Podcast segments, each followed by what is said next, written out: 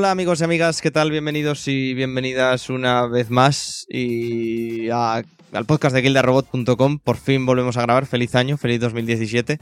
Eh, como siempre, Guillermo a los mandos de la nave de- del misterio y de la risa y del... No sé, y del retraso y de la gente de tal. En fin, eh, Sarai, tú que has hablado, ¿qué tal? Es que estoy muy espeso. Si es que hace Hola, mucho que no grabamos. perdón por el retraso. Esa- Exactamente. Borja, ¿qué tal? Aquí andamos, bien, bien. A tope con ello. Eh, enhorabuena también de, manera- de manera pública de nuevo por los 200.000 subs. Ah, gracias, ojalá fueran mis amigos de verdad. Hola también, Claudia, ¿qué tal? Hola, pues aquí. Ay. Me habéis pillado como si no hubiese hablado en horas. Eso pasa porque, Claudia, es que hace mm, tres meses que no, que no grabamos y no habla. Entonces, claro, Claro, joder, ha estado en silencio todo este tiempo. Se acostumbra al desuso. Correcto. En fin. Y también tenemos por ahí, por, por Colonia, como siempre, a Bene, ¿qué tal? Bueno, hoy no muy bien, pero en general bien. Hola a todos, bienvenidos de nuevo al, al programa. Ahí estamos.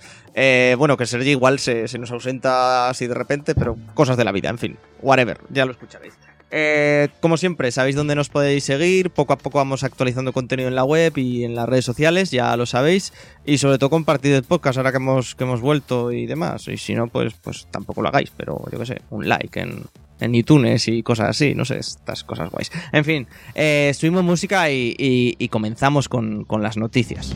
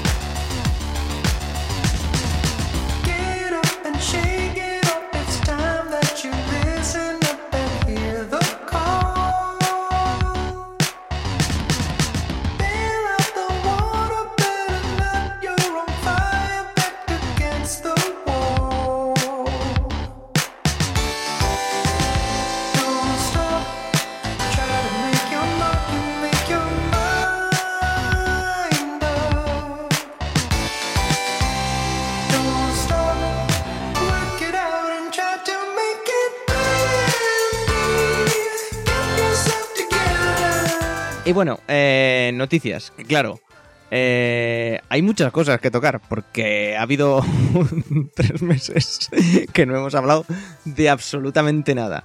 Entonces, eh, ¿por dónde queréis que, que- que empecemos de novedades de la, de la última o de las dos últimas semanas? ¿Tenéis vosotros algo? Empiezo yo a decir cosas que no sean de por, su- de por supuesto de teraflops. Sí, Oh, espera, espera. ¿Puedo poner un tema? sí, claro, claro. Hablemos de la beta del For Honor. ¿La habéis jugado? ¿Qué os ha parecido? Yo la he Yo jugado. no la he jugado, la verdad.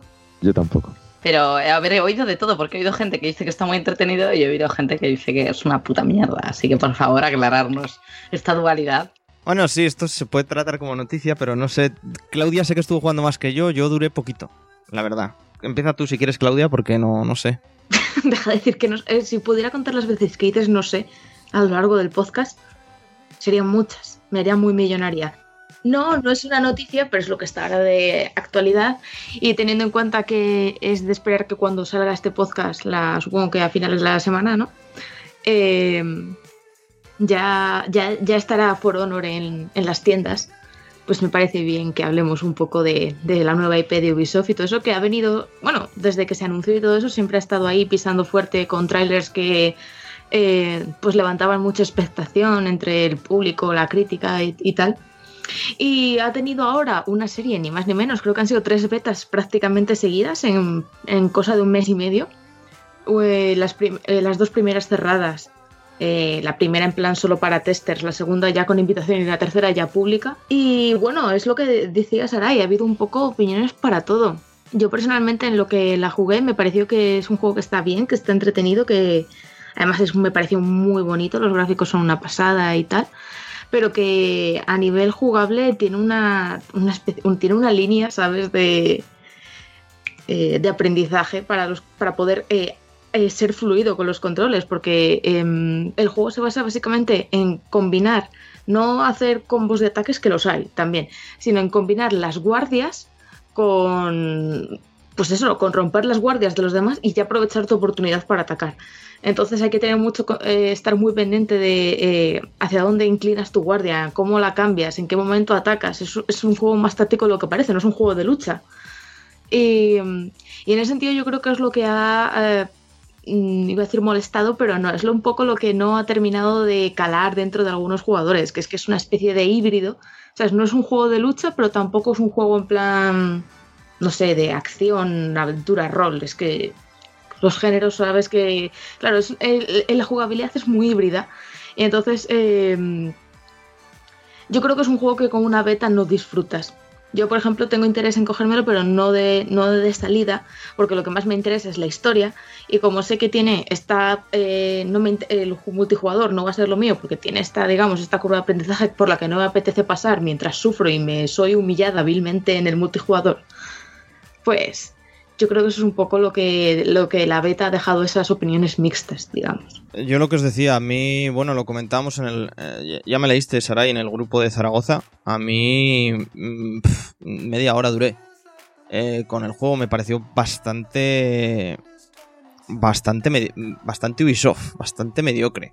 En cuanto a, a que lo que cuenta Claudia, o sea, profundidad, a, a mi parecer no tiene ninguna. Es más que nada conseguir Pero averiguar. si es un juego solo multijugador, ¿qué profundidad No, tiene Overwatch? es que no, no es un juego solo multijugador, tiene campaña. Pero en la beta solo está el multijugador, por eso decía que a mí me Ah, interesa de cara a la, a la Pues campaña, claro, fíjate, claro. Conforme lo vendían, yo pensaba que no existía la No, campaña. no, de hecho hay un montón de vídeos en plan de la campaña de eso, porque cada, eh, digamos que cada facción tú eliges a un personaje y tienes una historia de ese personaje, llevarle, digamos, hasta lo más alto de su facción, ¿sabes? Ser un soldado, digamos, normal, hasta liderarla de cara y descubrir el complot de, Apo- eh, de que es eh, como la villana del juego, ¿vale? Que es la que se encarga de enfrentar a estas tres, a estas tres facciones porque está harta de que intenten hacer la paz entre ellos cuando, bueno, luego os paso el tráiler. en las betas solo han dejado probar la, el multijugador. Y como multijugador, pues tiene ese problema, ¿sabes? Que no es un juego que te metas al multijugador para, em, no sé, echar un par de horas, entretenerte y tal. Y no vayas a salir cabreado porque es un juego muy técnico en ese aspecto. Bueno, a ver, lo que os decía, a mí no me, no me convenció la parte multijugador y, y en general un poco el juego porque profundidad tiene mm, lo que os decía, pues saber adivinar dónde está el parry, pero claro, ¿cuál es el problema? Que en un multijugador, más que adivinar, eh, va a ganar el que mejor conexión y, y menos ping tenga. Y se nota ya en la beta eh, y en el juego real al final va, va a ser lo mismo. Yo lo vi poco complicado, de todas maneras, ¿no? Sí, es lo que digo, es que Entonces, lleva, tiene una línea de para alguien que solo quiere... Porque, claro, no es un ratillo. Claro, hay varios modos, hay de duelos, hay de 4 contra 4, hay de hay batallas más grandes y todo eso, donde hay minions, que es ya, digamos, más entretenido porque de un espadazo los matas y entonces tiene más gracia. Digamos, en plan para sí, para una partida rápida de multijugador. Pero es que en realidad los, las batallas multijugador depende, el tiempo que lleven depende mucho de la habilidad de cada uno, ¿sabes? Y hay que tener en cuenta pues esos factores como la conexión y tal.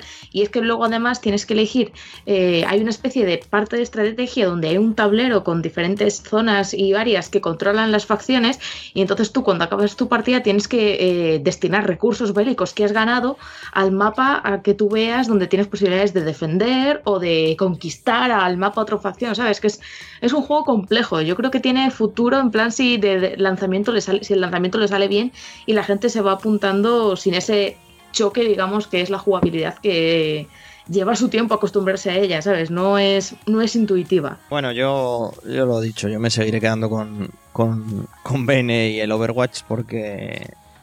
Porque sí, vaya, no sé. En fin, yo, yo no le veo. Yo, yo, yo no le veo, yo no le veo futuro eh, al, al For Honor. No, no sé vosotros, Sergi, no sé, no sé Borja, pero yo no le veo futuro. O sea, como jiji, la gracia y tal, pero poco más. Hombre, pero mira, por ejemplo, eh, Watch Dogs 2.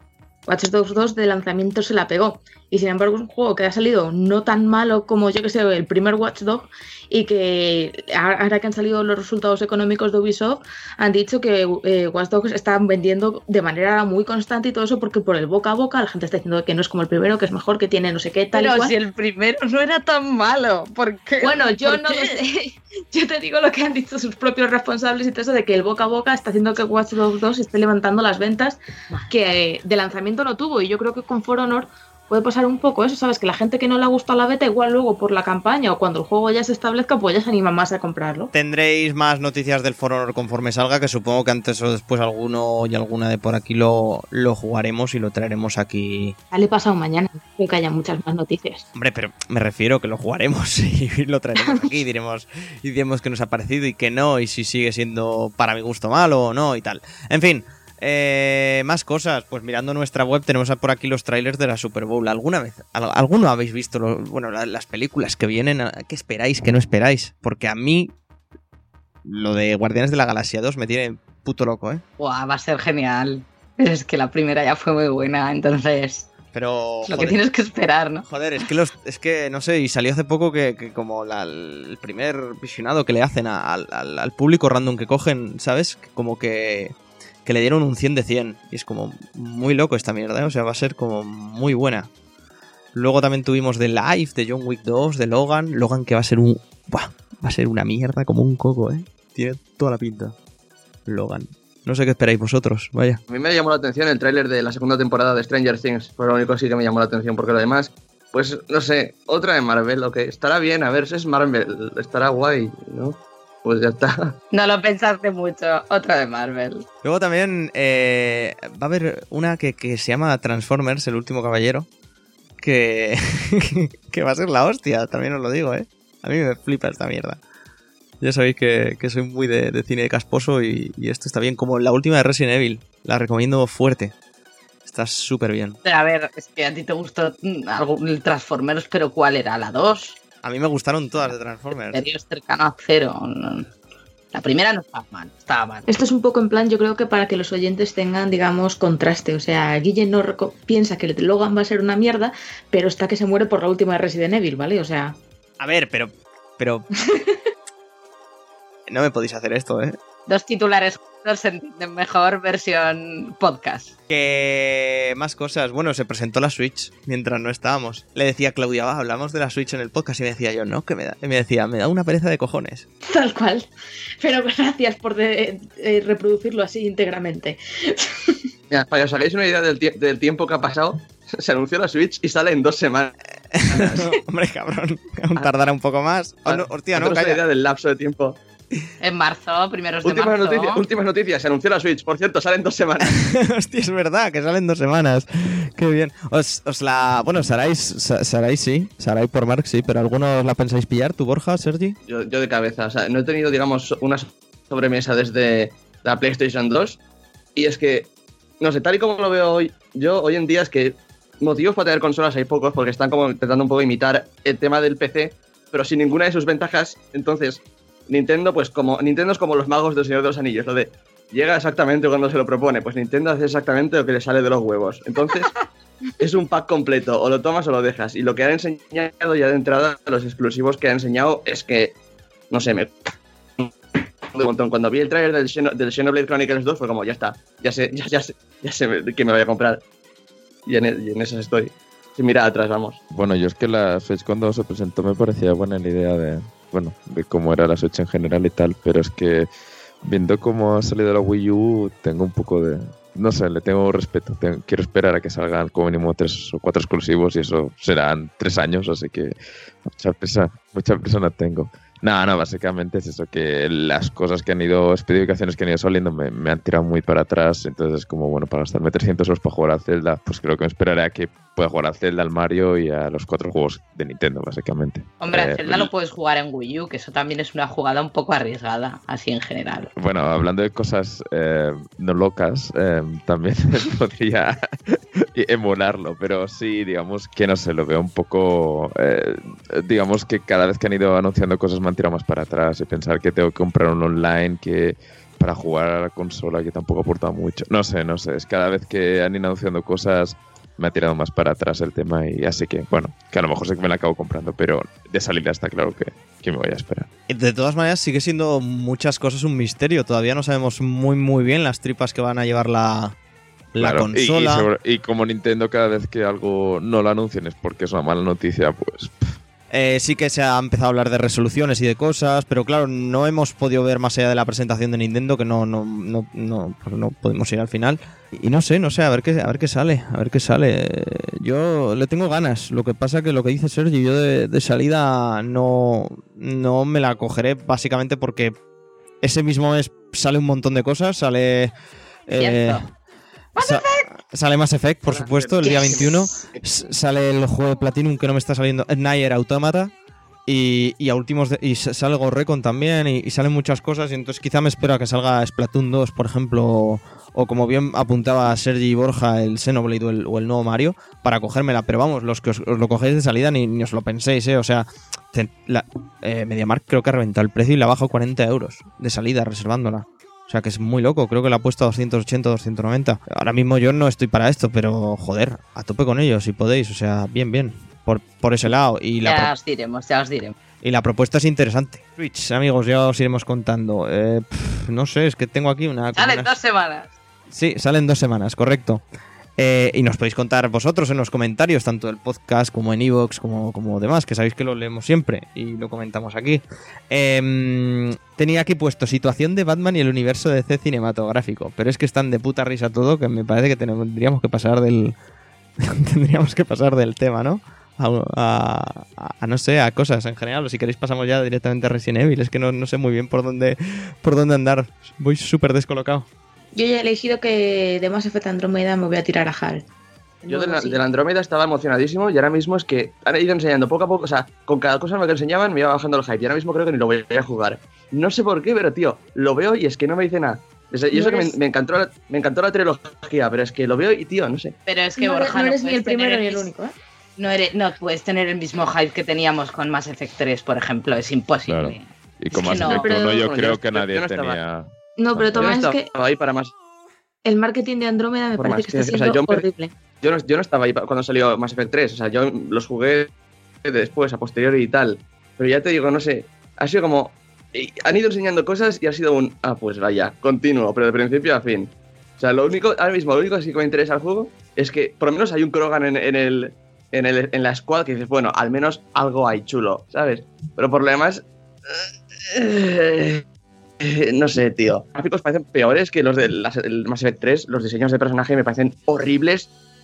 No sé. Lo que me gusta de Mass Effect es difícilmente lo puedes poner en un tráiler. Entonces, pff, no sé, quiero decir, eh, eh, lo que me gusta de Mass. Effect son las conversaciones, es el, el lore Que que, ya han tiene dicho detrás. que no va a ser igual eso, además. Que no Claro, va a haber sí. sistema de Parango, de Paragon y Renegade. Que va a ser otra cosa diferente. No, otra cosa Eh, diferente eso. no, va a ser como, pues como Dragon Age Inquisition, ¿sabes? Simplemente no te van a dejar ser o bueno o malo. Habrá varias opciones y no te van a decir esto es lo sí, bueno y sí. esto es lo malo, tú verás sí. lo que eliges. Y nada, que quería decir eso, que, que, la, que los gráficos todo eso, pues cada vez me, bueno, me importan menos porque realmente por muchos gráficos que tenga el For Honor, si después el juego es una mierda, pues me da bastante igual. Por eso que sí, Mass Cierto. Effect, quiero decir, eh, me lo pasé de puta madre jugando al Kotor hace dos años y el Kotor tiene la edad que tiene y, y lo importante para mí este tipo de juegos no, no, se ven los trailers como he dicho, así que nada, a ver, a ver. Ya, ya, y es el típico juego que voy a esperar la típica semana a ver qué dice la gente, si va por buen camino y si va bien me lo compraré directamente. Pero estoy un poco con miedo por el hecho de, de lo que dice Claudia, que no acabas de tener muy claro para dónde irán los tiros ahora mismo del juego, pero bueno. Sí, eh, yo es lo que os decía, que es que desde que empezó yo siempre he estado en el mismo tono, en plan negativo, que me decían amigas, Alba y eso, que, pero ¿cómo puede ser así? No sé qué tal es. Y yo, no, si no es que sea así, o sea, yo va a salir el juego, me lo voy a comprar, lo voy a jugar y seguramente me lo voy a pasar bien, salga como salga. O sea, así, tal cual. no, no, deciros lo contrario sería una tontería porque sabéis que es mentira. Puede salir como Dragon Age 2 y a mí me va a seguir gustando. Pero eh, cierto es que no es un juego que lleve desde que se anunció esperando. ¿Sabes? O sea, me refiero. Yo cada vez que veo algo nuevo de Mass Effect Andromeda entro, lo leo, me parece guay tal, pero no es un juego que esté muriéndome por dentro, ¿sabes? O sea, cuando lo de Dragon Age yo tenía puestas eh, cuentas atrás por todos lados, ¿sabes? Quiero decir que es un juego que yo creo que a nivel de marketing no están consiguiendo, porque sobre todo porque se nota en mucha gente que no tiene ese hype, ¿sabes? Esa, no lo espera, no lo anticipa, ¿sabes? Como otros juegos. eh, ya sea de Bioware o de cualquier otra compañía, ¿sabes? No hay ese movimiento fan en plan de, oh Dios mío, qué locura, no sé qué tal, como podía haber con otros juegos. Es evidente que eh, al ser un juego completamente nuevo, ¿sabes? Que no continúa los anteriores, que nos lleva directamente a otra galaxia, que va a haber nuevos tal. Ya desde el principio te dicen que tu, tu, tu equipo de protagonistas no son soldados, ¿sabes? No se trata de una historia de salvar la galaxia, ¿sabes? Se trata de ir a investigar, a descubrir nuevas cosas, son científicos, son tal. Sí, Pero sí, te pero fíjate de que eso luego al final sea así. Hombre, evidentemente, en cuanto salgan A ver, enemigos, por favor. pero te quiero decir que no te lo están vendiendo como una historia súper épica y tal. Y yo creo que eso es una cosa que a nivel de marketing, de hacer los trailers y todo eso se está notando. Te están intentando decir, oh, fíjate, vamos a descubrir lo, lo, pues, las inmensidades de la nueva galaxia, vamos a tal y vamos a encontrar nuevas razas. De Mira, todas maneras, mundo abierto que puedes ir con el maco de un lado para otro y tú ya estás, ay Dios, qué pereza. ¿Sabes? Pero, pero en ese sentido yo no creo que vaya a salir malo. Entonces yo no es un juego gameplay que esté aquí súper nerviosa que no pueda parar en, de sal- dar saltitos por la habitación, pero que también te digo que lo voy a comprar de salida y lo voy a disfrutar. Pues sí, porque le tengo fe a la compañía y le tengo fe al universo. Yo lo único que puedo decir con respecto a lo que ha dicho Borja es que me acuerdo que cuando salió Mass Effect 3 y yo fui una persona que con el primer teaser que salió que solo se veía el soldado en el campanario en el E3 me cagué viva, o sea, estaba no podía más con La Torre de Londres, ese campanario. el campanario en la Torre de Londres, sí, es verdad. Bueno, estaba, o sea, no cabía en mí de- del- del hype. Y resulta que luego conforme fueron diciendo cosas me empecé a mosquear un poquillo, porque empezaron a decir que si lo del modo historia, que de hecho luego se hizo, que era un modo, bueno, el modo este que había muy muy sencillo para la gente que simplemente quería pasarse el juego así sin dificultad alguna, que solo tenía muy en cuenta las conversaciones, la acción no era nada, y dije, uy, a ver qué va a salir aquí algo raro o qué. Y al final resultó que después, cuando ya sacaron esa demo que se pudo jugar de, digamos, el prólogo, ya dije, ay Dios mío, Bioware, perdóname por perder la fe en ti. y esto con Mass Effect 3, que yo venía de Mass Effect 1 y 2, que estaba desatada. Así que mm, cuando te presentan un nuevo juego que Separ no es el protagonista, que tienes la comparativa, puede que te sepa un poco raro y que cada cosa que te dicen te echa un poco más atrás. Pero es que yo opino al final como Claudia. Me pasa, me pasa como Borja, pero opino, opino al final como Claudia. Me lo compraré y yo creo que lo voy a disfrutar precisamente por eso. Por la fe que le tienes a que BioWare hace las cosas bien. Joder, que no es Ubisoft, ¿sabes? La pobre Ubi lleva siempre por todos los lados. Igualmente también creo que hay un poco de, de- de- Es decir, el año pasado fue un año de muchas decepciones de triple SAS.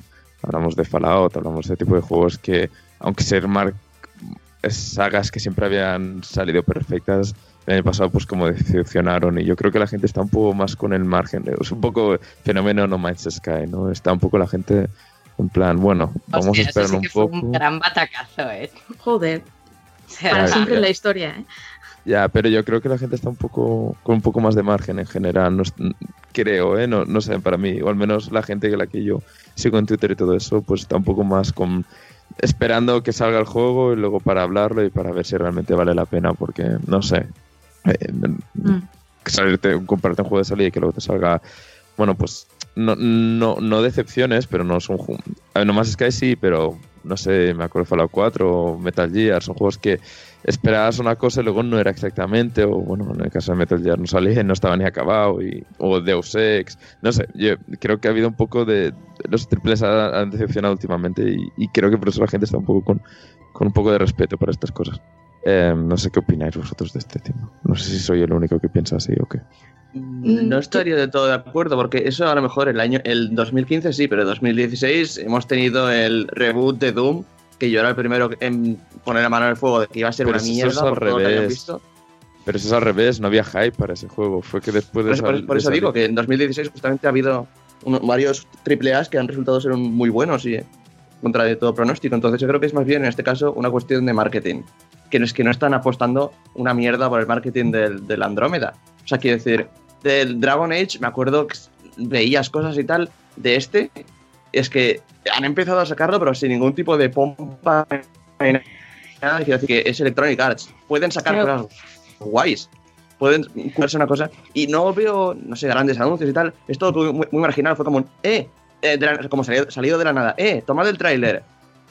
Hasta, hasta que anunciamos otra cosa, adiós. Y así pues, no vas a atraer a nueva audiencia y muchos fans se lo van a tomar como, o sea, tanto hype a esto para que lo entre, para que los lo deis casi como desde la, la puerta trasera de un garito chino, ¿sabes? Como si fuese de tapadillo, no sé, tío, la siguiente entrega de Mass Effect, que fue vuestro, no sé, acordaos del, eso del 3, todo el, la pompa y la circunstancia que tenía y tal. Pero es precisamente por eso lo que os mencionaba yo antes de que lo que me molesta un poco de Andrómeda es el marketing. O sea, porque es un juego que los que pues dimos disfruto de Mass Effect y todo eso sabemos que incluso aunque nos pusieran un teaser, yo creo que el primer teaser fue muy bueno, ¿sabes? Eh, bueno, el primero y el segundo.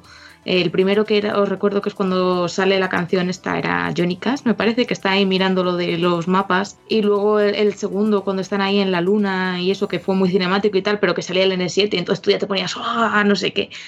Pero eso, pero también es lo que dices tú, Borja. O sea, Dragon Age tuvo como el doble de atención, ¿sabes? Tuvo eh, las demos en directo, porque lo de PlayStation 4 Pro eso no fue una demo ni fue una mierda, eso era un vídeo pregrabado. Eh, tuvo el como el doble de trailers y todo eso, y se le dio mucho más bombo. Ahora, también te digo que Dragon Age Inquisition fue un juego que llegó después de Dragon Age 2, que estaba la saga súper de capa caída porque Dragon Age 2 recibió muchísimo hate, de hecho iban a sacar una expansión y al final no la llegaron a sacar, eh, decidieron que era mejor empezar a trabajar en Dragon Age Inquisition para poder lanzarlo con más tiempo y todo eso, se cortaron ahí el desarrollo, ¿sabes? Entonces, eh, eso, Mass Effect Andromeda viene con la seguridad de que quitando el Mass Effect Finale Gate, como le queréis llamar, eh, es una saga pues, que tiene una base de fans grande, eh, que aprecian mucho la, franquicia y todo eso, y, pero sí, tiene razón en que, eh, o sea, hemos empezado a ver trailers de Mass Effect hace cuánto, tres, cuatro meses, ¿sabes? Y yo sigo, o sea, sigo viendo con mucho con mucho mosqueo, ¿sabes? Como la mosca que tienes ahí detrás de la oreja en la fecha de lanzamiento. O sea, los desarrolladores no dejan de decir que ya están en la fase de buscar y corregir bugs, que el juego está más o menos terminado en ese aspecto. Pero... mm, sé que Mass Effect es un juego que sale en primavera, ¿vale? Pero a mí la fecha ya tan pronto, sin un solo retraso. Estamos hablando de ni un solo retraso en un juego AAA, o sea, anunciado hasta ahora, que debería salir ya en un mes y... no, 35 días o algo así le queda, ¿sabes? Es como... Es como que te da una desconfianza de que haya ido estos años tan fluidos sin decirnos nada y que de repente nos digan cosas que sea poco porque del juego eso no hemos visto no lo hemos visto en acción. Está todo está, ha sido todo muy preparado. Y mm, ningún retraso ni nada. O sea de verdad estamos contando con que el juego va a salir en 35 días. Es yo creo que es un poco lo que más mosquea de Andrómeda. Que ojalá me equivoque y salga el, el día que tiene que salir y todo perfecto pero eh, Sí, luego otro tema que a mí por lo menos me mosquea mucho es que me da la impresión de que aunque han buscado cosas nuevas, que eso mola siempre, ¿no? El tema de la galaxia por explorar y tal, al mismo tiempo no puedo evitar que han dejado atrás demasiadas cosas de las que hacía interesante el mundo, ¿sabes? Quiero decir, la ciudadela, todo el universo que ya estaba establecido y tal. Y por ejemplo, viendo los personajes, después de tener personajes tan, tan grandes en la primera trilogía, no puedes sacarme un. Eh, no soy. O sea, soy un. Soy un Krogan, ¿no? No soy Rex, soy eh, Rux, eh, soy, un personaje totalmente distinto. O no puedes sacarme otro Turiano y esperar que no lo vaya a comparar con Garrus y acordarme de que no está en este puto juego. ¿Sabes? Es demasiado pronto. Si vas a hacer algo nuevo, haz- da el siguiente paso y haz algo totalmente nuevo, que se sienta fresco y no como una especie de eh, spin-off que tiene cosas que parecen. Ya te digo, es que es como un poco. Tengo sentimientos encontrados en cada cosa de este juego. Es lo que me pasa. Hombre, yo es que en ese aspecto lo que dices del equipo y todo eso, yo creo que está intentando, y perdonadme por repetirlo otra vez, pero Dragon Age, cada juego tiene un cast diferente. Y la historia se continúa en el tiempo, pero cada uno tiene su propia historia, su, un personaje diferente y un cast de personajes diferentes. Entonces yo creo que es como lo que están intentando hacer con Assassin's Creed, de que ya no sigue una, una sucesión numérica, sino que cada Assassin's Creed está diferenciado, diferentes protagonistas, diferente setting.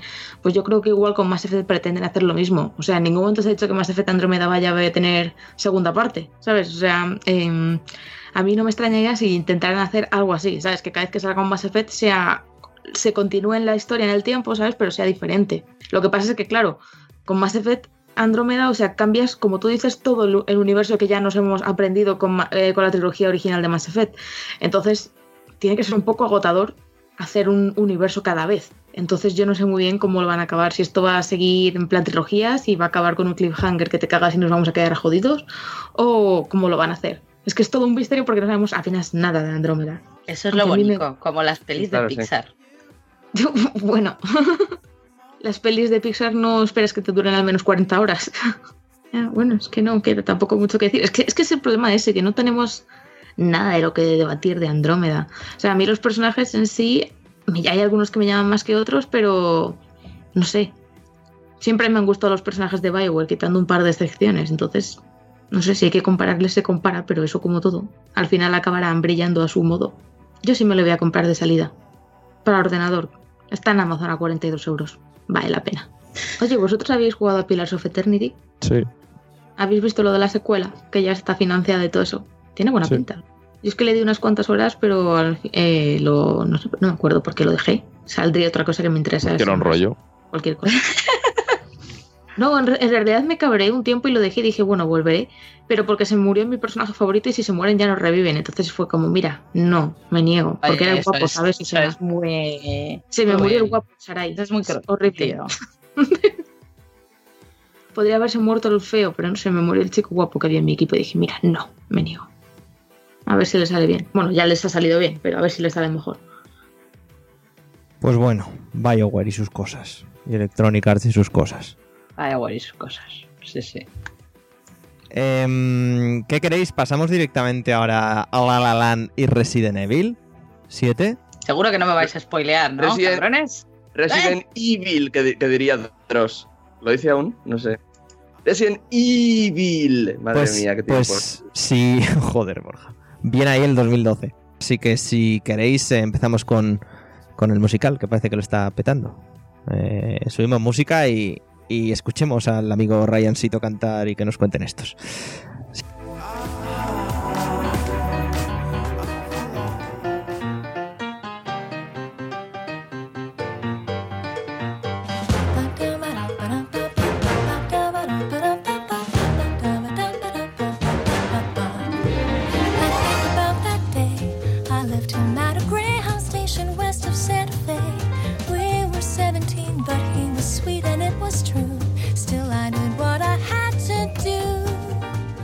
Dirigida y escrita por Damien Chazelle.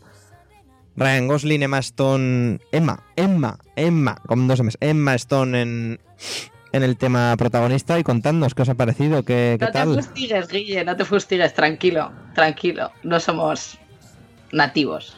Ah, ok. Puedes pronunciarlo mal. Emma Stone. Bueno, bueno. Emma Stone. Bueno, bueno, bueno. ¿Qué os, qué os Sergi ha es parecido? menor perdonavidas que yo. ¿Qué os ha parecido? Sergi será ahí contándonos. A ver, bueno, Sergi, te dejo a ti primero porque es que eres tú el que más entiende de estas cosas. Yo la verdad es que soy bastante... Sí, sí, yo entiendo un montón de musicales. Soy, vamos, escribo por las Joder, noches, escribo tío. musicales. No, en tus tiempos libres no escribías canciones. Eso Hombre, claro, dedicadas a ti. Em, pues nada. Claro. eh, Oh. eh, eh, eh, eh, corta esto, eh, el- Vuelve a centrarte. Trata de arrancarlo, Carlos, trata de arrancarlo.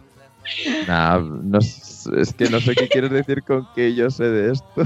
No, porque de cine se te da muy bien hablar. En fin, no pasa nada. ¿Ves? Normal que le dedique canciones, mirad los halagos que me tira. Em, pues nada, el- pues a ver, La La Land, es que por dónde empezar. Eh, yo la verdad me sorprendió bastante el de primeras porque el director venía de Whiplash, que es una película, bueno, que, que, que le- Es una obra maestra del cine. Pues bueno, sí, esa era mi conclusión. Quería presentarla, desarrollarla y llevarla, pero sí, em, realmente Whiplash eh, para mí fue de las mejores películas de ese año. Llegó a los Oscar y todo como una revelación, digamos, y, y ganó bastantes premios que bueno, yo le hubiera dado todos Menos, directamente. menos de los que se merecía, efectivamente. Sí.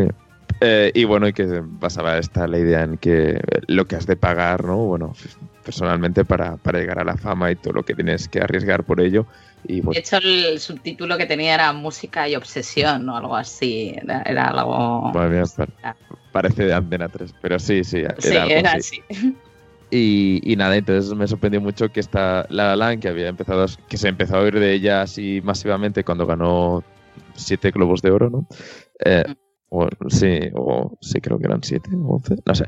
Ganó muchos, lógicamente porque al ser película de música o comedia, que es lo que se premia ahí, a diferencia de, diferencia de drama, pues arrasó bastante. Y nada, y, y ahora también ha arrasado en los Oscars, y que estamos hablando de una de las películas que no solo ahora que ya lo está partiendo mucho, sino que también por tema premios va a dar que hablar durante mucho tiempo.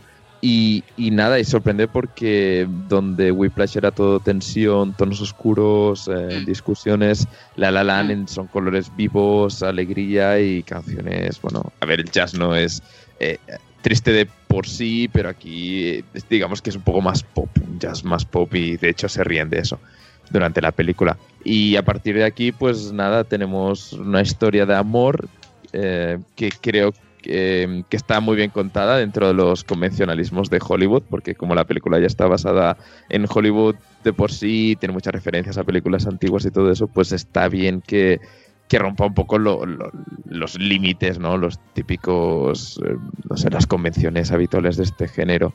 Y nada, y aparte de eso, pues juega mucho con, con la idea de, de la música, ¿no? De, de- lo que significa querer triunfar en la música, de lo que significa querer triunfar como actriz, cosa que hemos visto millones de veces y, y que no nos engañemos, si la película fuera, de, en vez de, de eso, fuera de, yo qué sé, estibadores, pues seguramente no lo hubiera petado tanto porque no es un tema que gusta mucho a Hollywood, por lo tanto le dan premios, gusta la crítica y todo eso. Y luego al público, pues eh, digamos que al público que estamos, eh, no sé, que nos gusta más este tipo de películas, eh, mm, digamos, visualmente atractivas, con ritmo interesante y todo eso, pues nos ha gustado Sí. muchísimo. Pero que lógicamente a la que no os gusten los musicales, a lo que no, a lo que las películas de amor ya suenen cansadas, a la que no aguantes la voz de Ryan Reynolds, no de Ryan Reynolds, no de Ryan Gosling, si fuera Bueno, Gosling, pues, pues entiendo que eh, no es una película para todo el mundo y, y no os engañéis, es una película que gusta mucho al que le gusta este tipo de película, no, no- que, quiero Totalmente. decir, eh, porque el- después de la primera ola de, de críticas todas súper positivas, eh, la película de la mejor película de la historia y cosas de esas, eh, pues siempre que se llega a este extremo, pues claro, luego vino la segunda ola de gente que no estaba muy convencida y que dice que no es para tanto y, y que puedo entender porque Whiplash para mí ya era mejor y, y digamos que de este tema de artista también era muy parecida y, tam- y no se iba mucho por ahí. Lo que pasa es que a mí de, de La La Land, y ya te dejo hablar, Saray, perdona, lo que me gusta mucho de La La Land es cómo rompe con los convencionalismos y que tiene mucho humor, que me, me, me reí mucho. No esperaba reírme tanto en una película así. No sé si fue tu caso también. Sí, hombre, yo me reí bastante. Es una película muy ligerita. Es una peli. eh, muy- A ver, que tampoco nos engañemos, que tampoco vas. Tampoco es todo eh, una historia súper sencilla y sin momentos difíciles. Que también vas al cine con expectativas de buen rollo y a lo mejor te encuentras con otras cosas. Pero en general, opino como tú. Es una peli que si no te gusta el género en sí, no va a ser milagrosa. O sea, no, no de repente no va a ser la magia y, oh Dios mío, me encantan los musicales y me encantan las historias de amor. Pero no sé, es que yo fui a verla con, alta, con expectativas muy altas. Salí del cine contenta, pero dije, hostia, es que tampoco es para tanto. ¿No te da esa impresión que de repente le han dado un montón de Oscar que, que o vamos, le darán un montón de Oscar, está nominado a un porrón de Oscar y le dieron un montón de globos de oro y tampoco se merecía tantos globos de oro?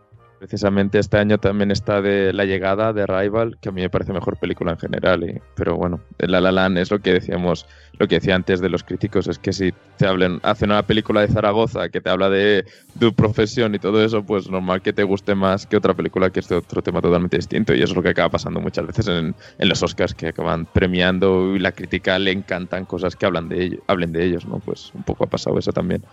Qué egocéntricos. Sí, sí, ¿quién le iba a decir? eh? Dentro que, a ver, la pareja de actores protagonistas lo hace súper bien, excepto lo de cantar. Porque, a ver, no son, no son cantantes y se nota un huevo. Ryan Gosling tiene una voz curiosa, con menos. Limitada, yo diría limitada. No, ni para, o sea, para mal, lógicamente, porque estamos en, en una superproducción de Hollywood y todo eso, pero Que no se lucen. De hecho, cuando tienen que lucirse, eh, son otros personajes los que cantan. Porque son actores, Sí, sí. después de todo. John Legend parece que sea, pf, eh, yo que sé, ahí, el, el- el nuevo, yo qué sé, un cantante impresionante cuando, bueno, tampoco es nada del otro mundo, pero, hombre, a mí realmente Emma Stone me convence más eh, cantando, sinceramente. Lo que pasa es que creo que reduce el tono para llegar al de Ryan Reynolds, ay, oh, perdón, el de Ryan Las Gosling. mujeres tenemos, solemos tener esa voz mm, en general cantando, a no ser que cantes es muy, muy mal. Es, es más fácil que una mujer sea agradable al oído, creo yo. ¿eh? No, no me hagas mucho caso. Pero bueno, que lo hacen bien. En, en cualquier caso, son un par de actores muy buenos, evidentemente, que hacen muy bien su trabajo. ¿Vale? También tienen, tienen una química porque vienen de varias películas juntos que, que hacen los mismos papeles, que es de pareja. Y lucen muy bien en pantalla, son guapos. ¿Qué quieres que te diga? Es agradable verlos, a los dos. Bueno, se ve que Sara es enamorado. No, lo, lo que... Totalmente, los dos quiero hacer un trío. ¿Cómo? ¿Qué? ¿Cómo? No estaba escuchando hasta que he dicho que quiero hacer un trío y esto es un efecto así de marketing súper brutal para aumentar para aumentar el, la- así. Date escalate quickly, o sea, un montón. Eh, pero bueno, yo sinceramente Emma Stone me convence muchísimo más que Ryan Gosling, ¿eh? pero bueno, eso ya... Pero es que Sean Gosling tiene esa cara un poco que si no te convence en general, es que tiene esa cara todo el rato de A Ryan Gosling, pobrecito, bastante tiene con lo que tiene, dejádmelo en paz. ¿Cómo? Que no os metáis con Ryan Gosling, hombre. A mí me encanta ese hombre. Yo me casaría con él. Pero, pero es que Ryan Gosling funciona en Drive, en ese tipo de películas Sí, donde sí, sí, son esas el películas personaje que tiene poca, poca movilidad facial, pero aquí, hombre, pues con Emma Stone, que realmente es todo lo contrario, que te convence de cualquier cosa. Porque es Pero que- precisamente en este el personaje de Ryan Gosling verdaderamente es un hombre un poco sosete. Y además Ryan Gosling ha demostrado funcionar muy bien en otras comedias románticas como Crazy Stupid Love, que, que hacía de de Eso- Aaron Dandy muy bien, de hecho, lo hacía. O sea, y tenía mucha más expresividad facial de la que le he visto jamás en esa película, probablemente. O sea, que estás diciendo que aquí lo hace peor. No, aquí hace de, de, lo, de cómo es. Creo yo. O sea, está así un poco más como inhibido. Pero es que el personaje es así. Pienso yo, ¿eh? Igualmente, es eso lo que decías, lo, que funciona realmente es la química que hay entre ellos, sí. Como te convencen de que realmente lo que tienen. Y, y- y- pero a mí lo que, lo que me gusta realmente de la película es lo que comentas tú, que no todo es perfecto, quiero decir, o, o como mínimo tiene esos puntos flacos de la relación entre ellos, eh, de, Sí, sí. que tienen problemas todas las cosas, que es el punto realista que a mí más me convenció de la película, que es precisamente por la que el público como general le ha gustado menos, ¿no? Porque todo el mundo espera ahí todo perfecto cuando no es así y a mí es justo lo contrario. Me- gusta, me gustan los problemas, ¿no? De la relación, que es más real, desde luego, y, y no sé, lo veo, veo que está bien, que, que, hacer una película eh, fácil, ¿no? Porque, bueno, fácil dentro de, de- los temas, de, de donde el contexto y todo eso, que luego se arriesgue en ciertas cosas. Y nada, y aparte de eso, te, te deja un director que ha hecho dos películas del mismo tema, pero de mm,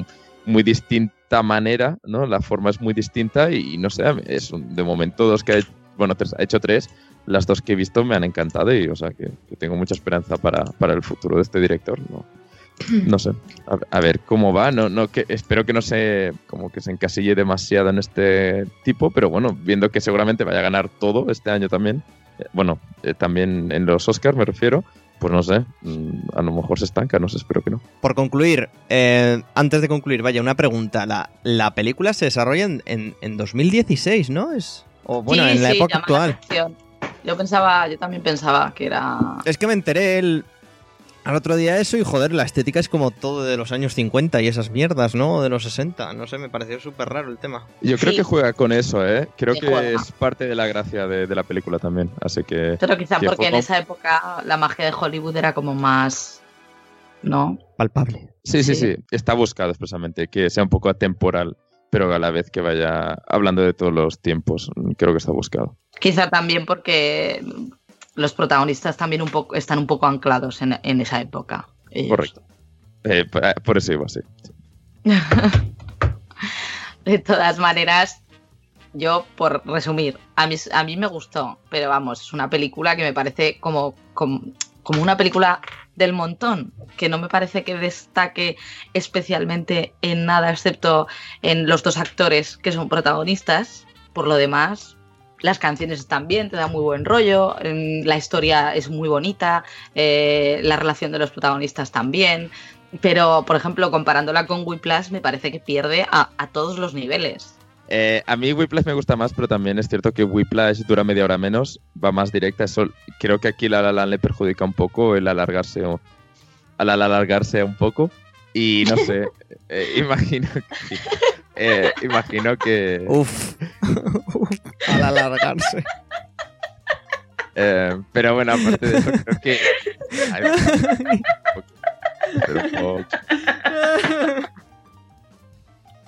Perdón. cuando pasas un chiste no crees que sea tan bueno, ¿no? En fin. Al alargarse.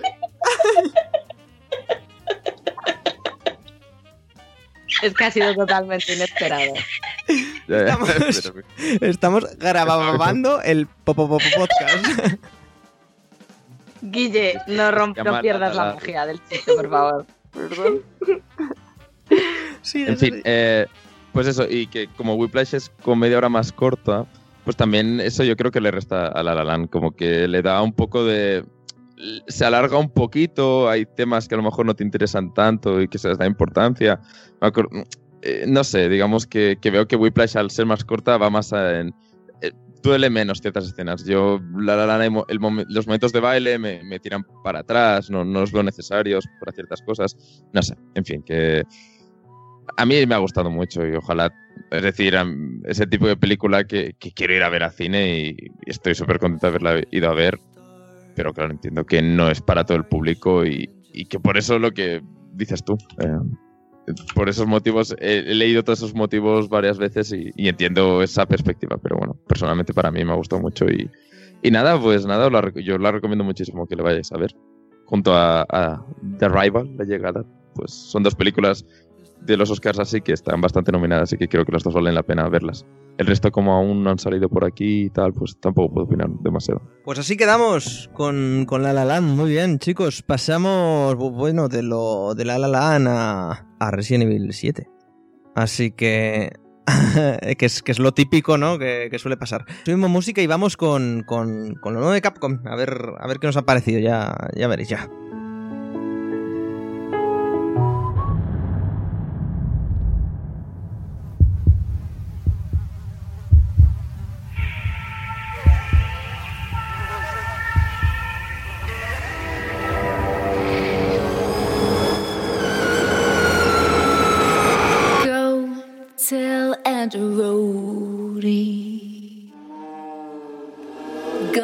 Eh, Resident Evil 7, amigos, amigas, eh, lo nuevo de Capcom, la primera propuesta grande del año que alguien está bostezando por ahí detrás, así que imaginaos cómo va a ir el tema. Está bostezando, de- está animando, en plan, ¡wow! Ah. Vale, Guille, Vale, eso era. Vale, ok. no tengo energías ya. Sarai bosteza y anima a la vez. Eh, bien. Eh, bueno, mm, ¿qué os, qué os ha parecido un poco antes de que empiece a rantear yo? Porque. Juegazo. Es mi, mi favorito después del 4. a- Así. Joder. as- jo, Borja, pues. We have a problem here, Houston. Eh, a ver. eh, lo comentaba en el análisis, que lo podéis leer en, en la web, en guildarobot.com, que he hecho, que el juego vuelve a cambiar las dinámicas a las que se nos han acostumbrado los Gracias últimos a Dios, gracias a Dios. los últimos Bien. 10 años, ¿no? Pasamos de, bueno, el, el 1 y el 2 y parte del 3 que era como muy muy muy caserito, ¿no? Muy en sitios pequeños, muy agobiante, muy tal, pasamos a una acción eh, un poco comedida. Anabolizantes y había que demostrarlo, joder. Y ahora ha descubierto que a lo mejor no tiene que tomar tantos. Exactamente. Que esa, esa es otra, pero bueno, eso ya lo comentamos. eh, lo comentamos luego. Que. mm, volvieron a dar el salto a la acción con el 4 y sobre todo 5 y 6, que eso se descocó y fue, pues, fue lo, Pero como el fue. 4 sí, aún era más comedido. Era comedidico. Y luego, en este, bueno, y evidentemente no cuento los Revelation, los tal, los cual y todo esto, que, pues bueno, se ha ido no prostituyendo porque no, pero sí que yéndose por unos derroteros inalcanzables la saga. Sin embargo, en este 7, como se nos prometió, que además lo presentaron hace poquito, como quien dice, se presentó en el E3, no, no ha dado mucho tiempo, solo han sido seis meses de, de ver qué pasaba y de qué era. em, se volvían como a los orígenes, pero lo que digo yo, son unos orígenes que considero que se han vuelto a ellos por tres razones.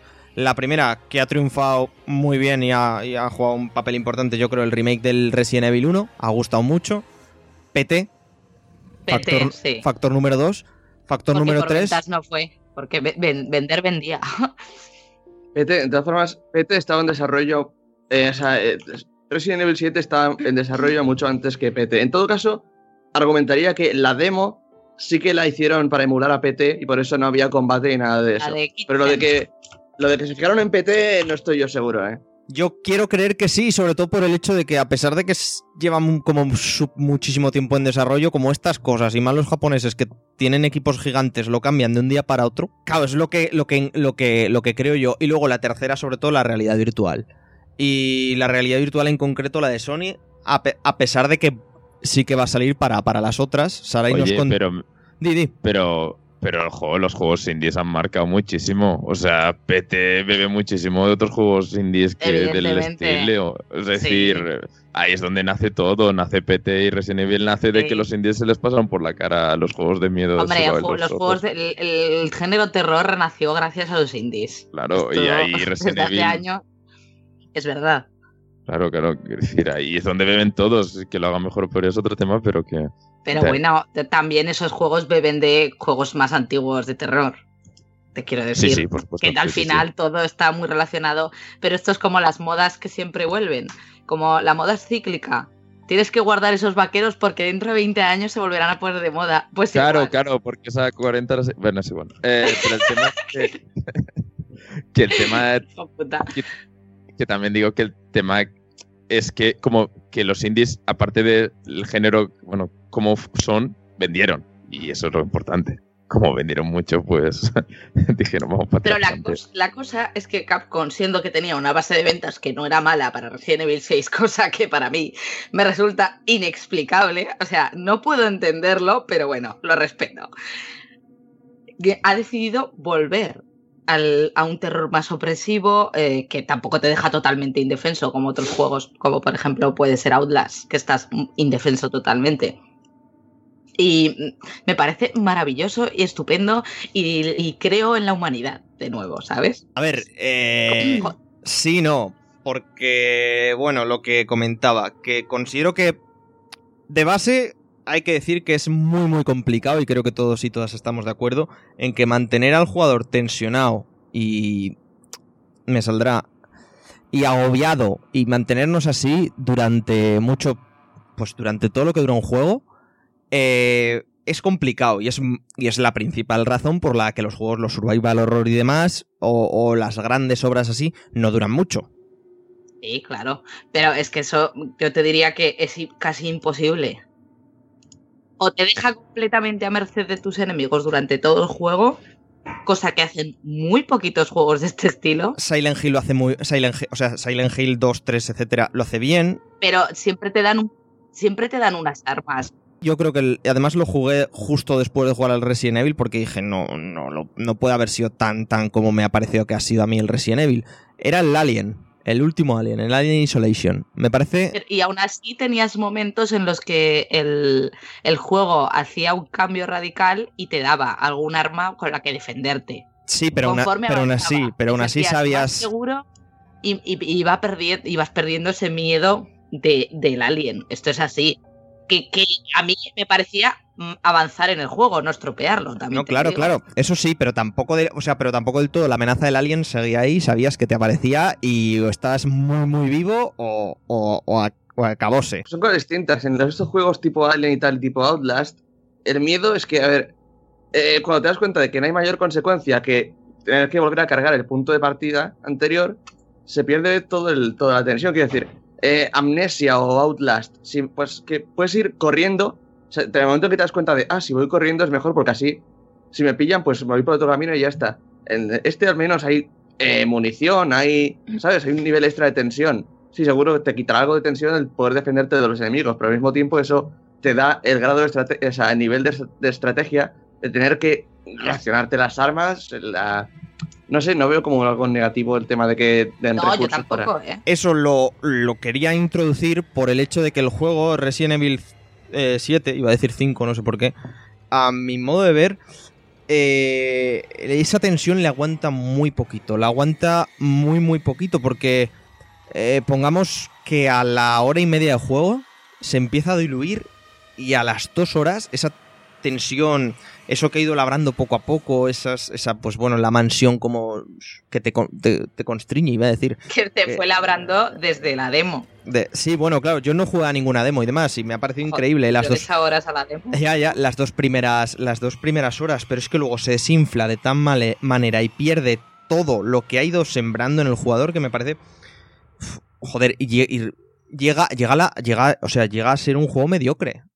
No por momentos, o sea, la última parte es de juego auténtico, me- auténticamente mediocre, ¿eh? El asco lo El- mantiene. El tercer, acto, el tercer acto, la verdad es que si lo hubiesen quitado, creo que le habría sido un juego mejor, personalmente, porque creo que el Incluso miedo... el segundo, ¿eh, Borja? El de, lo- el de los No sé, neones, ya no. sabes cuál es. A mí eso No, me parece. no, no hagas spoiler, no hagas spoiler. A mí también me parece que a, a partir de ahí baja. Sí, en ese punto a lo mejor, pero te quiero decir, es que el miedo, digamos que el, en el momento en que se pierde el punto de sorpresa, el miedo, o sea, se basa en eso y tal. Entonces, sí que es verdad que ese tercer acto, yo creo que lo pusieron solamente porque por, apre- por aprehensión de decir de, de que no querían sacarlo algo, de que no querían sacarlo demasiado corto. Y creo que eso es esa. Pero no sé, no estoy de acuerdo en que no, no pienso que se haya perdido tanta presión así tan rápidamente. Si no, puedes probar a jugar en otro nivel de dificultad, que para algo los ponen. Es lo que, lo que te decía, o sea, me lo, me lo terminé en normal, porque no te deja el nivel este pesadilla o el difícil, vamos, en, en hacerlo de primeras. Y aún así, muy, muy cortito, lo que decía, que es normal en este tipo de juegos, pero muy, muy cortito, ¿eh? O sea, el palo cuatro horas y media me, me duró. El juego no dura más. Que eso también es una cosa que, bueno, la podéis tener en cuenta y tal. Y joder, es que me sabe muy malo lo que lo comento en el análisis, porque es que, joder, las dos primeras horas que son como muy, muy buenas. O sea, son muy, muy buenas. Ahí en medio de, de Lu- Luisiana, Luisiana, en los pantanos, con la mansión, con, con todo ahí podrido y, joder, están muy, muy bien. Y, no sé, y luego con las mecánicas. Los puzzles son de risa.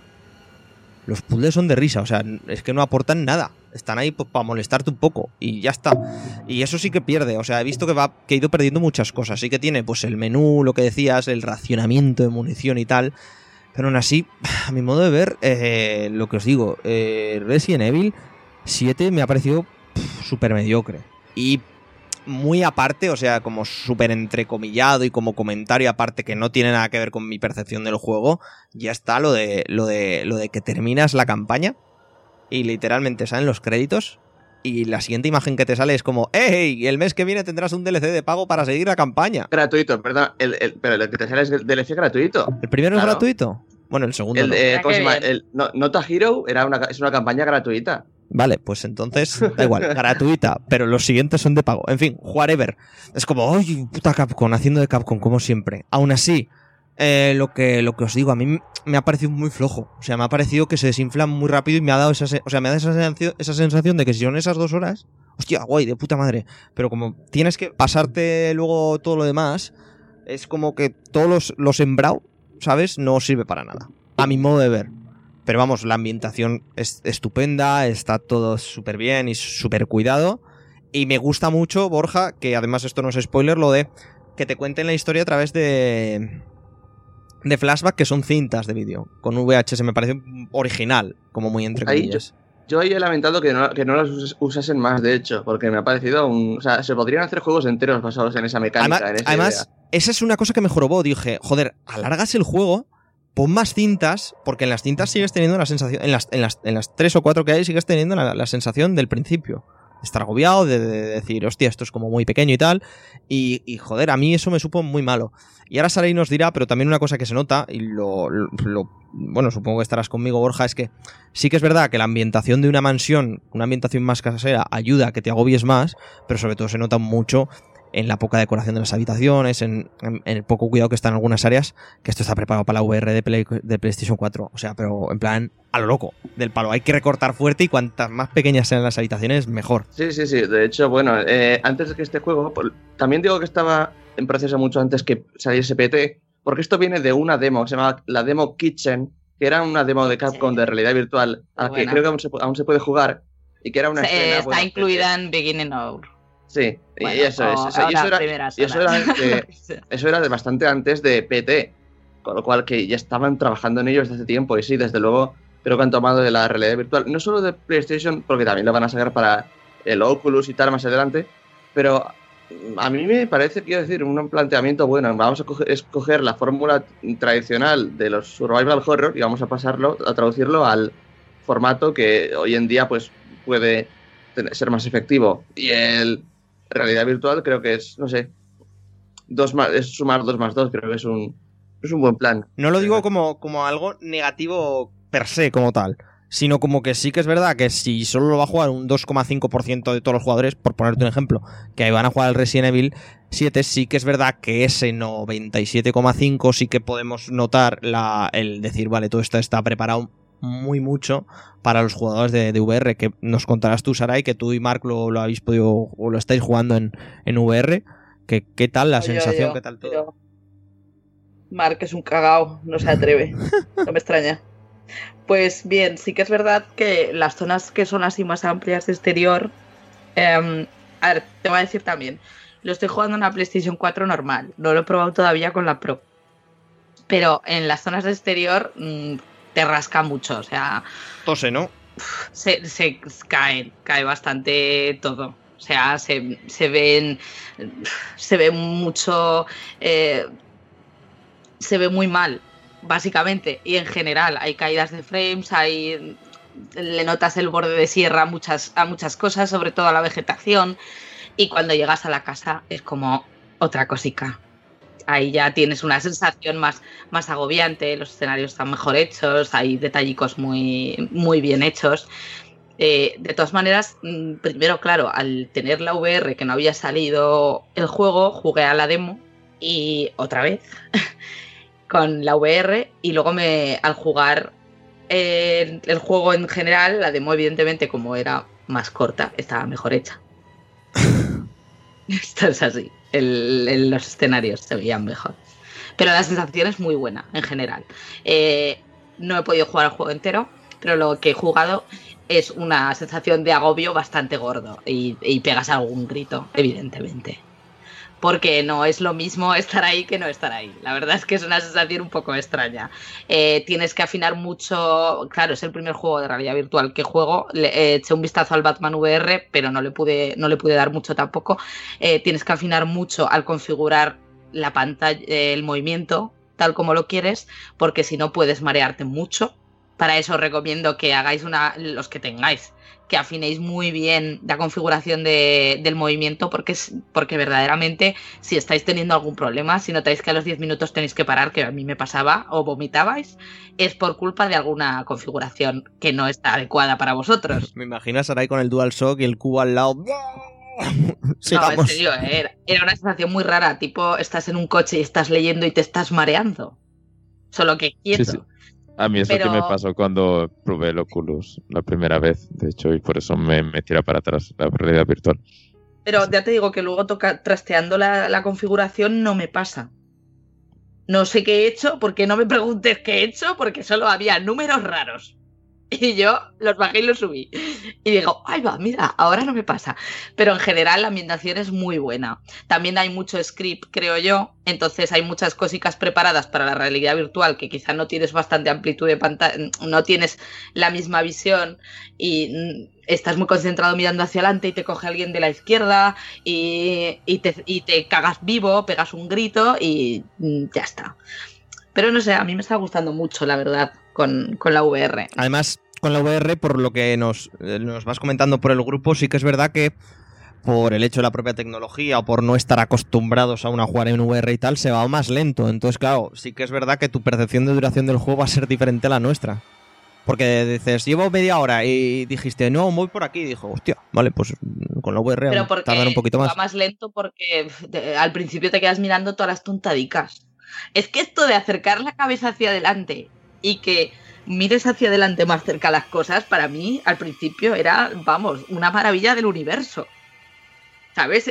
el hacer zoom al, al- acercando la- el, plan de decir, oye, oye, ¿qué es, qué, es esta, ¿qué es esta foto? Y acercarme así hacia adelante a la foto y claro, la foto se ve más grande. Eso para mí, a lo mejor estuve cinco minutos haciendo esa mierda con todo. Con lo cual no Pero me lo claro. tengas en cuenta. ¿eh? Al vez, a, a la vez, eh, tú eso te eh, lo, que- de lo que comentabas antes de los eh, Guille, de los puzzles. ¿Te acuerdas tú del puzzle de- del piano de Silent Hill? Del primero. Tú en El de los VR. sin voz. Sí, sí, ese, el famoso puzzle. Eh, ¿Crees que tendrías paciencia? O sea, o si un puzzle de esos de los eh, Resident Evil antiguos, si no, ¿crees que funcionaría con esa fórmula y, y en realidad virtual? Eh, creo que hay- Pero Resident Evil tampoco ha sido.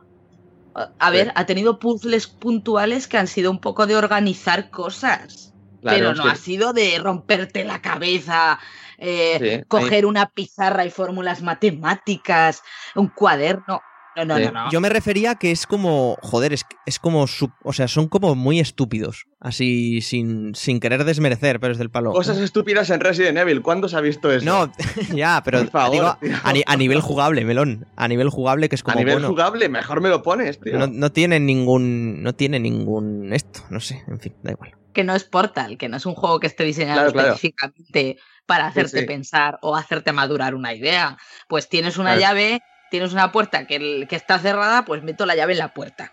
Sí, claro, eso es. El- Y aparte, nunca he sido muy fan de Resident Evil, pero cuando empecé a ver los primeros trailers, lo único que me preocupaba un poco era que fuese a tomarse a sí mismo muy en serio, porque eso creo que le pasó en Resi 5 y Resi 6. Resi 4 era una, una cosa, una pachanga, era la cosa más absurda, pero es que era consciente de ello, ¿sabes? No, no, no iban como en...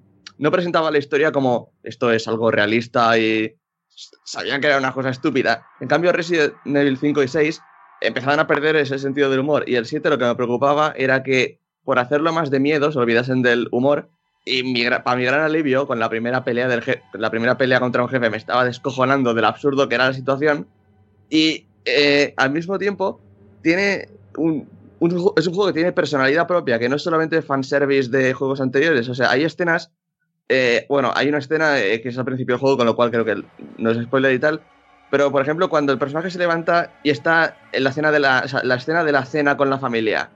Yo esa, esa escena la vi y para mí es como ya un momento clásico de la saga, simplemente por lo Sí. característico del tema. Y eso, por Es- ejemplo, eso, me re- fue un eso tráiler, ¿eh? Además, salió en un tráiler. Claro, pero sí, era una Sí, cosa y una decías, demo trailer. Sí, sí. Unas situaciones como muy características y eso me recuerda, yo qué sé, todo el mundo cuando piensa en Resident Evil 4 se acuerda de las frases de Leon, de, de- lo de, "Eh, ¿dónde se van todos? ¿Al bingo? ¿Sabes? Esos momentos que se te quedan grabados en cuando piensas en Resident Evil y, este juego, el 7, para mí tiene varios de esos y eso es, no sé, de las cosas que más valoro en una entrega nueva, que sepa añadir cosas nuevas y no solo eh, rehacer el camino ya labrado, por así decirlo. Sí, eso, eso sí que sí que es verdad que hay que, que hay que agradecérselo. Además, menciones a la, a la saga, a la saga tiene como dos contadas, o que yo haya podido contar, y no aparecen hasta el final y son cuatro chorradas. Eh, lo que no hemos dicho, la historia, pero yo creo que ni, no merece ni ser contada porque, como bien dices, Borja, es como una patochada me- medio cómica, medio... pff, mm, te iba a decir la casa de la pradera mal, eh, pero no, es eh, un poco la matanza de Texas regulera. Pero eso, es- pero eso es un poco Resident Evil. No, no, Eso claro, es- claro, sí, sí, eso es Nadie, a tope. nadie juega a Resident Evil por la historia, o sea. Habrá algún pirado. Bueno, a ver, pero- los tres primeros yo me leí hasta los libros. Bueno, pero O sea, los primeros. tú Yo me he leído los libros de Resident Evil, las novelas que sacaron entre medio y a mí me interesaba mucho la historia hasta Code Verónica, perdón. Bueno, Hasta Code Verónica le veía sentido. Luego pasó Code Verónica y yo ya no entendía qué estaba pasando ni en los libros. Pero incluso en esos momentos, la forma en la que está contada la historia, los diálogos son. O sea, sí, que se dice en inglés en vena. El Jill Sandwich, el. No sé. nunca ha sido una cosa de tomarse eh, en serio como. Como Silent Hill, por ejemplo, que sí que es una cosa compleja y tal y cual, no, no era por esa- Hombre, ha tenido rollo. momentos así, ha tenido momentos profundillos la saga, yo creo que sí. Pero era siempre con un rollo más, no sé, de como cine serie B. ¿Sabes? Como, Sí, eso sí, ese rollo sí que lo tenía, sí. ¿Sabes? De tomarse o sea, de tonos serios, pero que al mismo tiempo sigue siendo un virus, eh, bueno, la gente en zombies y tal. No ha sido nunca una cosa más tan. Eh, de Bueno, en el momento en que ya había zombies francotiradores, yo. Eso fue el colmo de la co- También me gusta que no haya zombies, fíjate, aunque a pesar de que para mucha gente eso habría sido un punto, un punto a favor, sí que habría agradecido una mayor variedad de enemigos, pero me gusta que por lo menos hayan pensado, hayan buscado algo nuevo que se ajuste o que funcionase para ese juego. No Claro, decir, es que- ¿qué ponemos? Pues zombies mismos, a la gente le gustan los zombies. Porque tampoco es volver a los orígenes, simplemente han hecho otra cosa. Está chulo. Pues bueno, así queda un poco Resident Evil 7. Mm, a ver, eh, Borja sé que, bueno, ya lo habéis escuchado, que lo recomienda a tope. Yo mm, estoy así así. Y Sarai aún no lo ha acabado, pues ya nos irá diciendo en próximos podcasts o, o- o no. Pero por ahora bien, ¿no? Por ahora, mejor que Resident Evil 6. Pero hombre, mujer, eso no es, compli- eso no es complicado, joder. Que Resident Evil 6. No sé, jugar a la demo es una. Es una buena manera de abrir boca. Si no lo habéis hecho, os la recomiendo millones de veces. Ya, ya lo sabéis. Eh, hasta aquí Resident Evil 7. No sé si volveremos al juego dependiendo también de cuánto DLC y cuánta cosa tenga y de sobre todo, que es lo más importante, si lo jugamos o no. Subimos música y Es pasamos... gratuito, sí. Si es gratuito, sí, a tope. Yo, pues fíjate que yo estaba convencido de que era el primero de pago. No sé por qué. O sea, los segundos y terceros, eh, supongo que sí. pero- Tienes fe en Capcom y no me extraña. Joder, eh, me llevo tragando el Street Fighter V de que salió, que es la hostia, pero joder, es como todo de pago, en serio, Capcom, todo. Sí, amigo, pues para adelante. No hay extra, pasamos a las recomendaciones y ya, eh, chapando el podcast, que para, para un comienzo o recomienzo no está nada mal.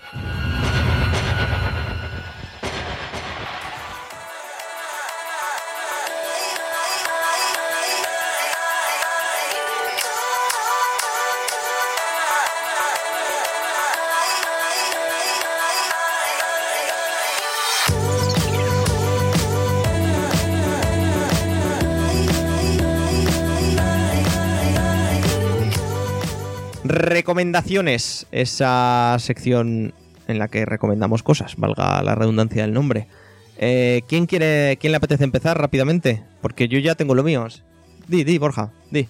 Estoy acabando ya exámenes, exámenes, sí, exámenes, pues eh, me apetecía ver, ca- cambiar un poco de, de, de aires y tal, entonces he estado viendo, me ha vuelto a dar temporada de ver anime básicamente, estaba buscando cosillas de terror, que siempre me, ha extrañado que haya tan pocos animes de terror puro, conociendo a los japoneses y la mierda que saben hacer, así que me recomendaron por Twitter una, una miniserie que se llama Yami Shibai, que es como, est- están haciendo ahora la cuarta temporada, y son como historias cortas, animadas en plan medio PowerPoint, por así decirlo, no tiene mucho presupuesto, pero mola por eso, porque son historias cortas de terror japonés y me, no sé, me, me ha encantado y lo recomiendo mucho a cualquiera, a todo el mundo, si os gusta el pasar miedo, mierdo. Y eso es. Mm. Eh, yo, cualquier cosa que sean japoneses y terror, voto que sí, Sarai en compra. general. Sí, sí. Es, joder. Pues eso, Yami Shibai se llama. Eh, teatro de terror, creo que es el nombre en español. Pues bien, teatro de terror, con eso nos quedamos. ¿Algo más, Borja? Sí, lo, lo, lo cuento también. Este también, también es otro ani- anime de- del mismo rollo, pero no, la gracia aquí es que era una, eh, se llama Ghost Stories.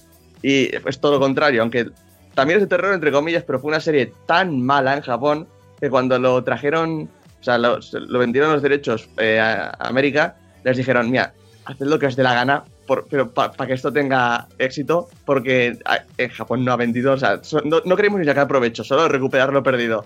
Entonces, básicamente les dieron mano, o sea, pista libre para hacer lo que les diese la gana. Entonces, el doblaje inglés de esa- de- del anime es la cosa más graciosa que te puedes echar a la cara. Es chiste tras otro, tras otro, tras otro. Cambian, solo dejan intactos los nombres de los personajes y, bueno, cómo vencen a los fantasmas y tal. Pero todo lo demás es que no me he reído así como una serie en mi vida, tío. Buenísimo. Si, si queréis pasar, si sabéis inglés y queréis pasar un buen rato, pues que os vais a hartar. Así que esas dos. Sin sentido, supongo, ¿no? Porque claro, lo que sale en pantalla y lo que dicen será totalmente diferente. Eh, tiene que ver, pero claro, los personajes, por ejemplo, eh, los personajes son una niña, o sea, una chica, su hermano, eh, dos amigos y una chica que va por ahí. Entonces, la chica, por ejemplo, la han hecho eh, una cristiana reconvertida, súper súper facha.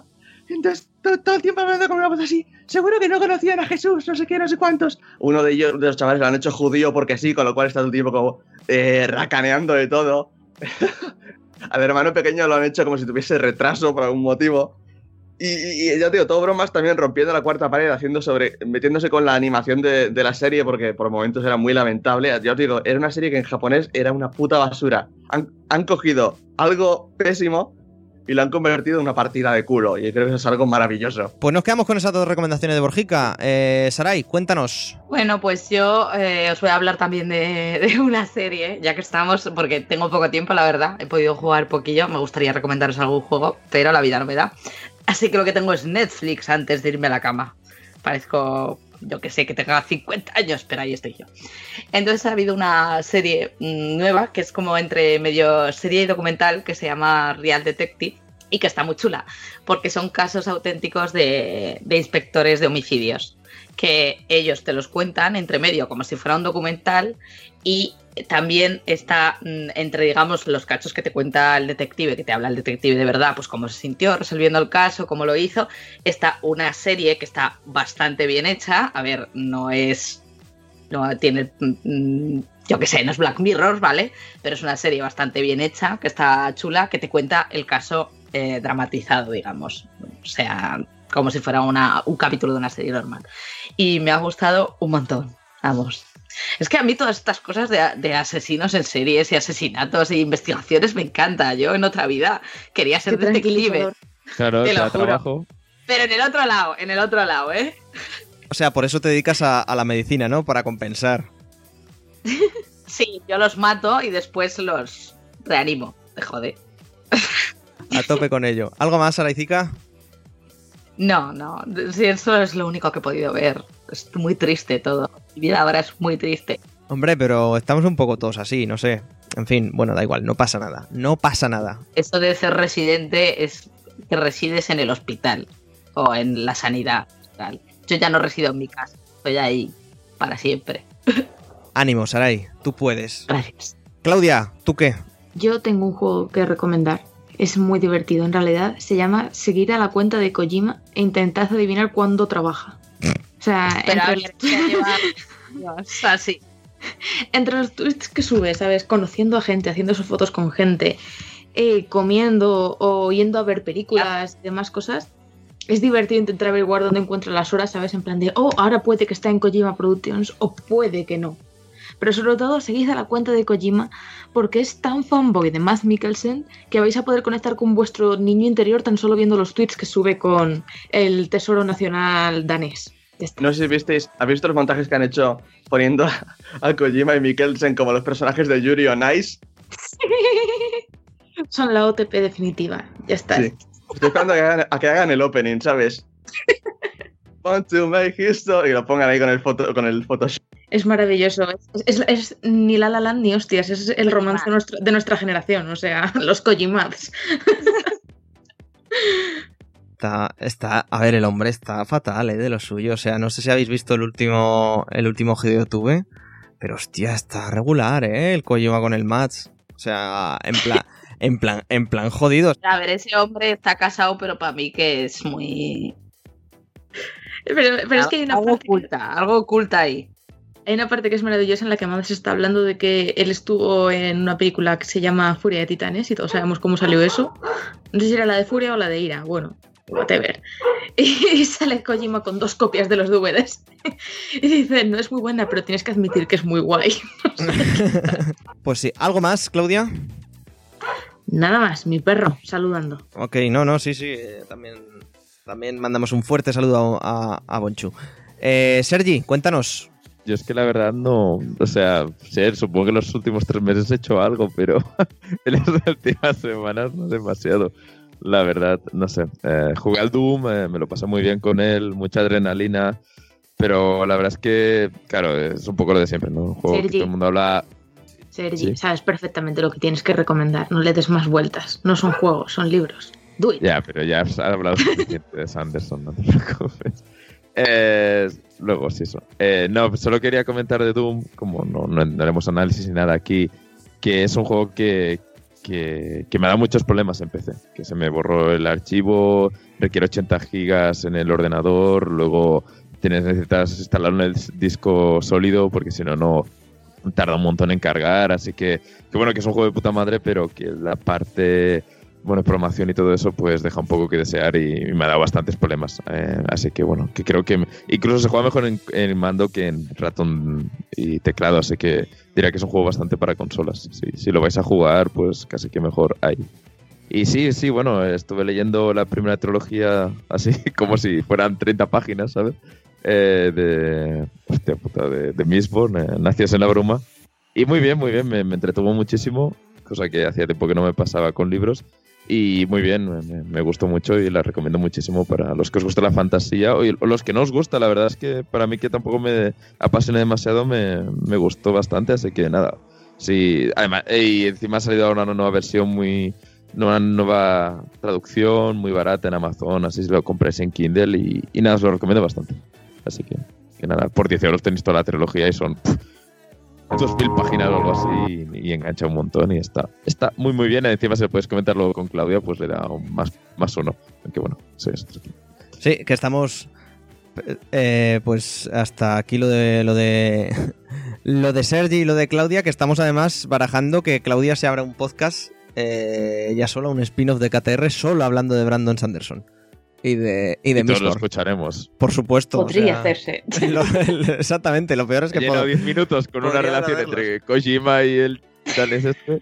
Imagínate si habla de Sanderson, te da para. No, que- no para, no para de grabar, se va a dormir y luego sigue. Un streaming infinito, solo yo hablando de eso. Y, cu- y cua- y cuando ve que se le agotan las pilas, ¡bam! Cambio a Dragon Age. y, a seguir otra- otras 16 horas. A tope. Claro que sí. Bueno, pues yo, si me permitís, antes de irnos ya, que no, no nos queda mucho tiempo, eh, querría recomendar una serie que están echando aquí ahora mismo en, en España, en HBO, y en los mejores torrents, que se llama Tabú que bueno, para los que no la conozcáis, la está, la, está haciendo prácticamente y protagonizando Tom Hardy. Y es una serie un tanto, un tanto extraña que, que no puedo parar de recomendar. Es muy entretenida, nos pone en la, en la Inglaterra, creo que era de 1800, siglo X, principios del 19, finales del 18. Y nos cuenta la historia de, de, bueno, de James, James Delaney, bueno, del Delaney, que es un soldado que vuelve de África, hereda unas cuantas, unas cuantísimas cosas de su padre y empieza a construir un imperio alrededor de, de, de, bueno, de toda esa herencia y sobre todo el hecho de que su padre le hereda a él, que por cierto su madre es india, nativa americana, eh, le hereda una isla de Norteamérica desde la cual puede controlar todo el, prácticamente todo el comercio. ¿Qué pasa? Que claro, hay intereses enfrentados. Inglaterra y Estados Unidos están eh, en el fin de la guerra, hay que repartir territorios, hay que tal. Y claro, la cosa se lía mucho. eh, buenas dosis de acción, buenas dosis de misticismo indio nativo americano que siempre está muy bien. Algún romance por ahí. Y actores muy conocidos y que, ah, entre otras cosas, nos sonarán. Y sobre todo, buena, buena, buena ambientación. Seis capítulos de momento. Supongo que cuando termine la temporada ya hablaremos más largo y tendido de, de- la serie aquí en el podcast. Pero muy, muy recomendada. De momento, todo lo que hay. Eh, hoy voy a ver el sexto. Y joder, a tope con, a tope con tabú y súper recomendada. Echadle, echadle, amigos y amigas, un, un tiento al tema. Claro que sí. Y, por mí ya, ya estaría. Bueno, también recomendar los Marvel Saga que está sacando Panini, que son unos tomos acojonantes por 15 euros y a tope con ellos. Hasta aquí las recomendaciones, amigos, amigas. Subimos música y nos vamos ya con, con el ending, que, no está mal para el podcast de, de regreso, claro que sí.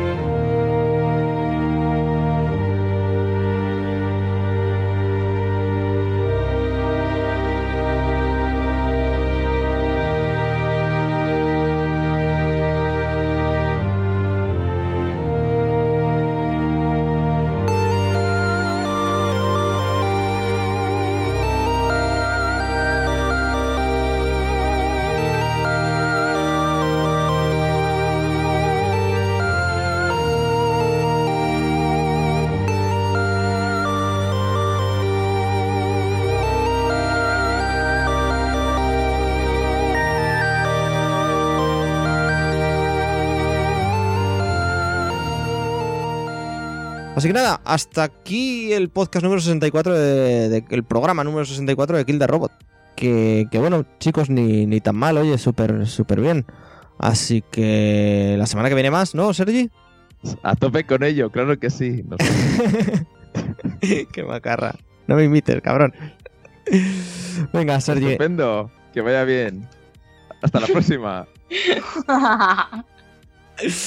¿Es Sergi una mala persona? Encuesta, por favor. Yo diría que claro sí. que sí. Menudo mierdas. Saray, hasta la próxima. Ha sido un placer, chicos, volver a oírnos. Esperemos que seamos a menudo. La esperanza es lo último que se pierde. Por supuesto. Y nosotros como, no sé, haciendo el símil, también somos un poco como magos del Señor de los Anillos, ¿no? Llegamos cuando, cuando nos lo proponemos, no cuando nos esperan. Sí, porque, Que vamos en bueno, las águilas, esperar- por esperar- razón. Lo dices como si alguien nos esperara. Pero Por eso, por eso lo digo yo. Precisamente. Y nuestras familias. Qué triste. Pero, mira, acabar el podcast de bajona no, ¿eh? O sea, Borja, levántame esto. a tope con ello. Eh, eso, me, han, me han dicho eso antes. En fin, hasta el próximo, Borja. Eso se lo, se, se lo estarán comentando Kojima al otro. El que lo de hasta el próximo, o lo de a tope con Leva- ello. no, le- le- levántame esto. Ah, vale. Hostia. Oye, Me estáis haciendo tener imágenes mentales muy perturbadoras que no quería tener. Bueno, Claudia, hasta, hasta el siguiente. Venga, anda a ver. A más ver. Eh, bueno, ya sabéis, ha sido Guillermo durante todo el podcast. Cualquier cosita nos podéis contactar por redes sociales o nuestro correo hola arroba kildarrobo.com. Y hasta aquí el programa 64. Esperamos que os haya gustado. Nos vemos en el siguiente. Adiós. Adiós. Adiós. Hasta luego, adiós. Adiós. A tope.